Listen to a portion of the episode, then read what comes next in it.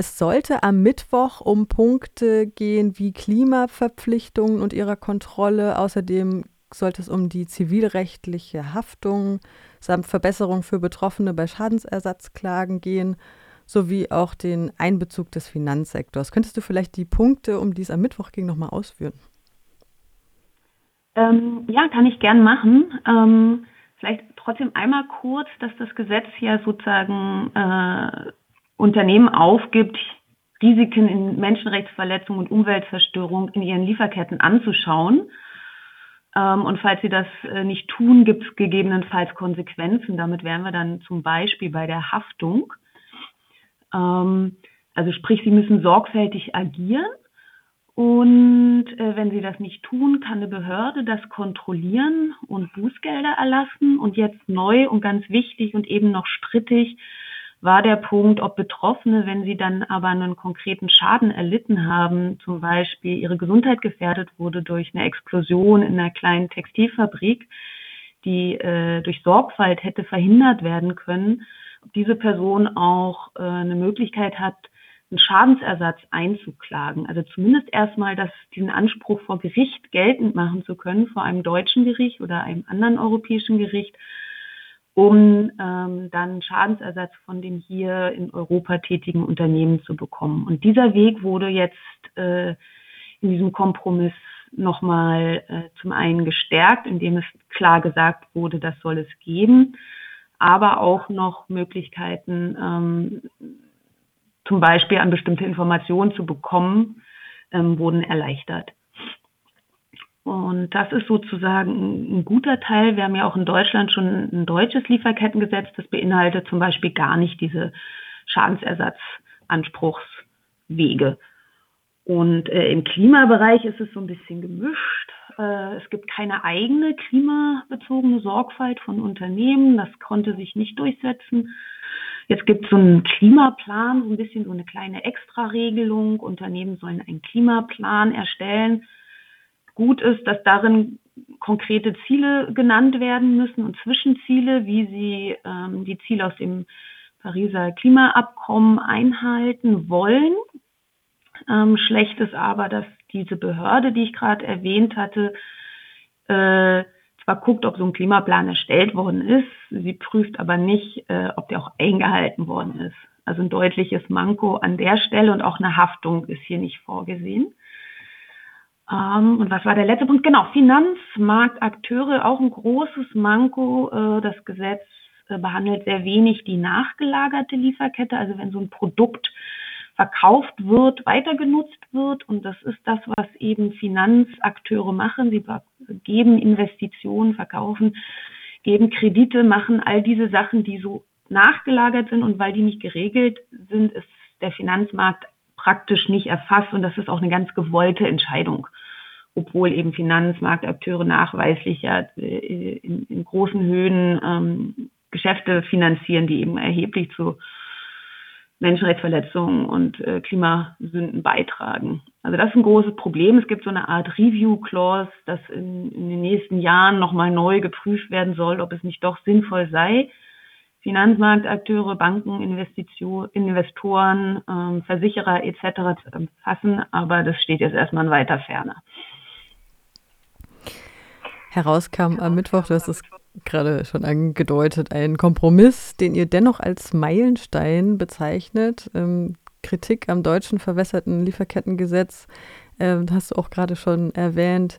Es gilt ja nur für Unternehmen ab einer gewissen Größe, wenn ich es richtig in Erinnerung habe. Umweltstandards werden nicht erfüllt und es sind halt unklare Verantwortlichkeiten. Also eben ähm, diese Sorgfaltspflicht nach deutschem Gesetz ähm, ist da wohl weniger rigoros als das, was jetzt die zivilrechtliche Haftung vorsieht in EU-Kontext. Kann man, kann man das überhaupt vergleichen, das deutsche und das EU-Lieferkettengesetz? Und wenn ja, wer schneidet besser ab? Ja, die Frage der Perspektive. Also ähm, das, das Ganze fußt ja im Grunde auf ähm, Leitprinzipien der Vereinten Nationen zu Wirtschaft und Menschenrechte. Das ist eigentlich ja schon ganz alter Hase. Äh, schon von 2011 gibt es gute Leitprinzipien, wie Unternehmen eigentlich ihrer Verantwortung in einer globalisierten Welt gerechter werden sollten.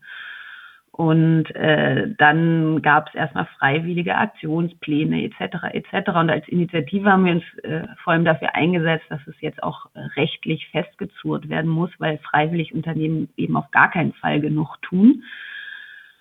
Und dann äh, gab es auf EU-Ebene im Grunde gerade überhaupt gar keinen Aufhänger. Also es ist schon auch, dass wir als Initiative sozusagen im realpolitischen Kontext äh, uns äh, platzieren und im deutschen äh, Koalitionsvertrag äh, gab es dann den Hinweis für den Einsatz eines äh, deutschen äh, Sorgfaltspflichtengesetzes, wenn Unternehmen eben nicht freiwillig tun, genug tun. Das haben sie ein bisschen überprüft. Äh, wie zu erwarten, haben sie nicht genug getan und damit war so ein politischer Hebel da, ähm, jetzt auch Tacheles zu reden und so ein Gesetz zu erarbeiten.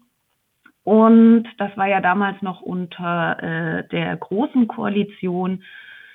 Und es gab ein paar Fürstreiter und deutlichen Widerspruch, also massive Widerspruch kommt immer und stets und immer noch von den großen Arbeitgeberverbänden, BDA, BDI, Bund der deutschen Industrie etc., die immer in großen Worten sagen, welche Katastrophe das für die deutsche Wirtschaft hat und Sargnagel und, äh, und so weiter.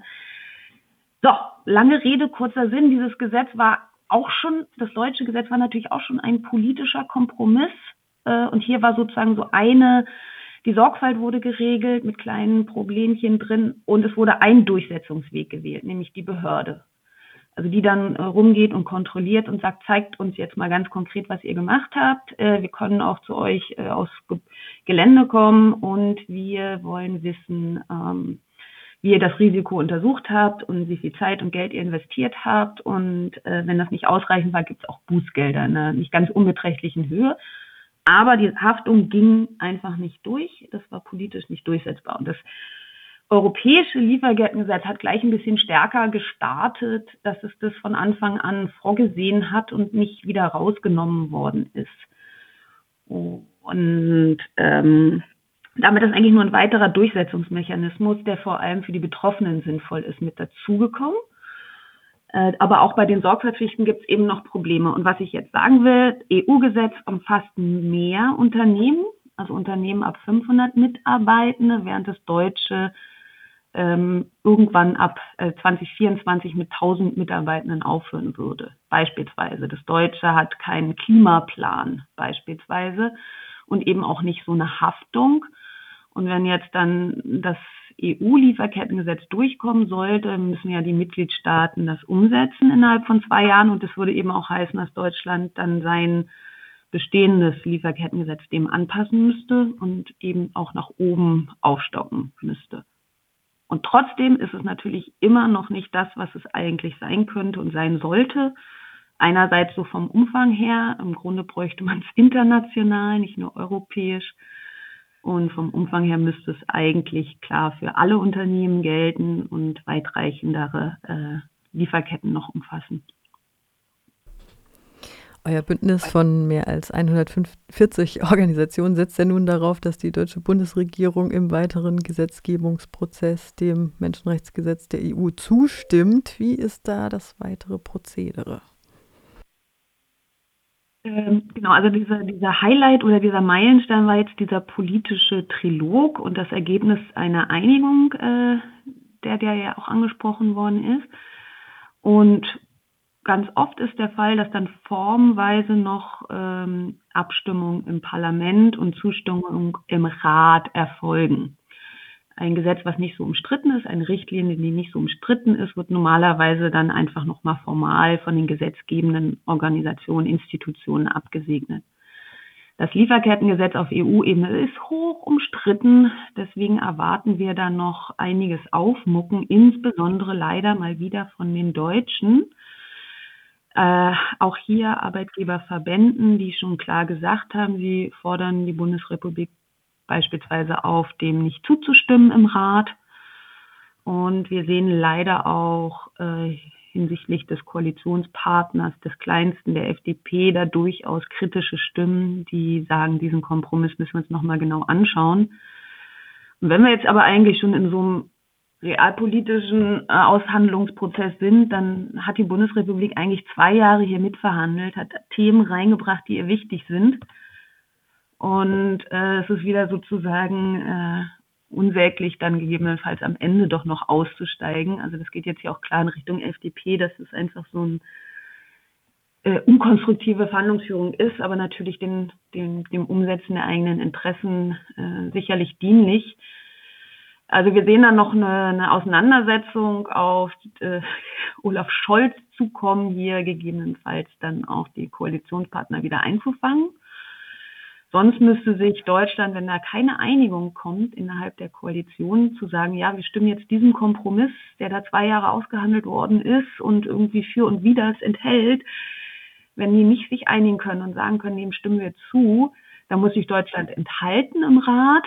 Dann ist das so eine German Vote, nennt man die schon, weil man das ein bisschen kennt, dass Deutschland irgendwie am Ende des Tages trotz äh, bevölkerungsreichsten und äh, wirtschaftsstärksten Akteur in der EU sich dann enthält und keine Position findet.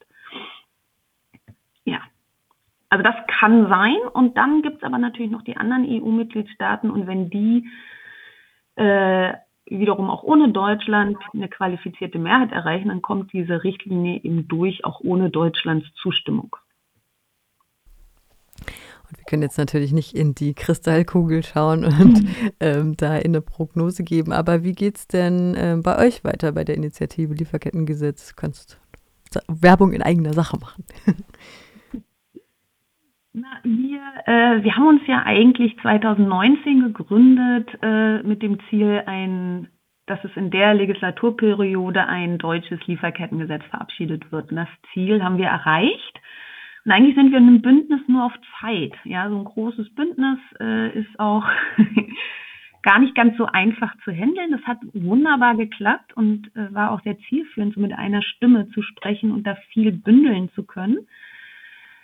Und da haben wir aber auch uns entschieden, okay, jetzt ist parallel schon das EU-Lieferkettengesetz, die Richtlinie dazu angeschoben worden. Das heißt, die EU hat einen politischen Prozess. Es wäre jetzt eigentlich sehr, sehr schade, wenn wir den Wumms, den wir entwickelt haben, ähm, wieder verlieren würden im, im, zivilgesellschaftlichen Bereich. Und dann haben wir uns entschieden, ähm, weiterzumachen mit dem Ziel einer EU-Lieferkettenrichtlinie. Und im Grunde ist dann auch unser Mandat, sage ich mal, äh, abgelaufen.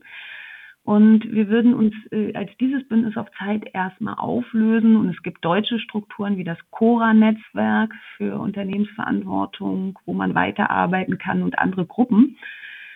Äh, das würden wir noch ein bisschen aufzeigen wollen.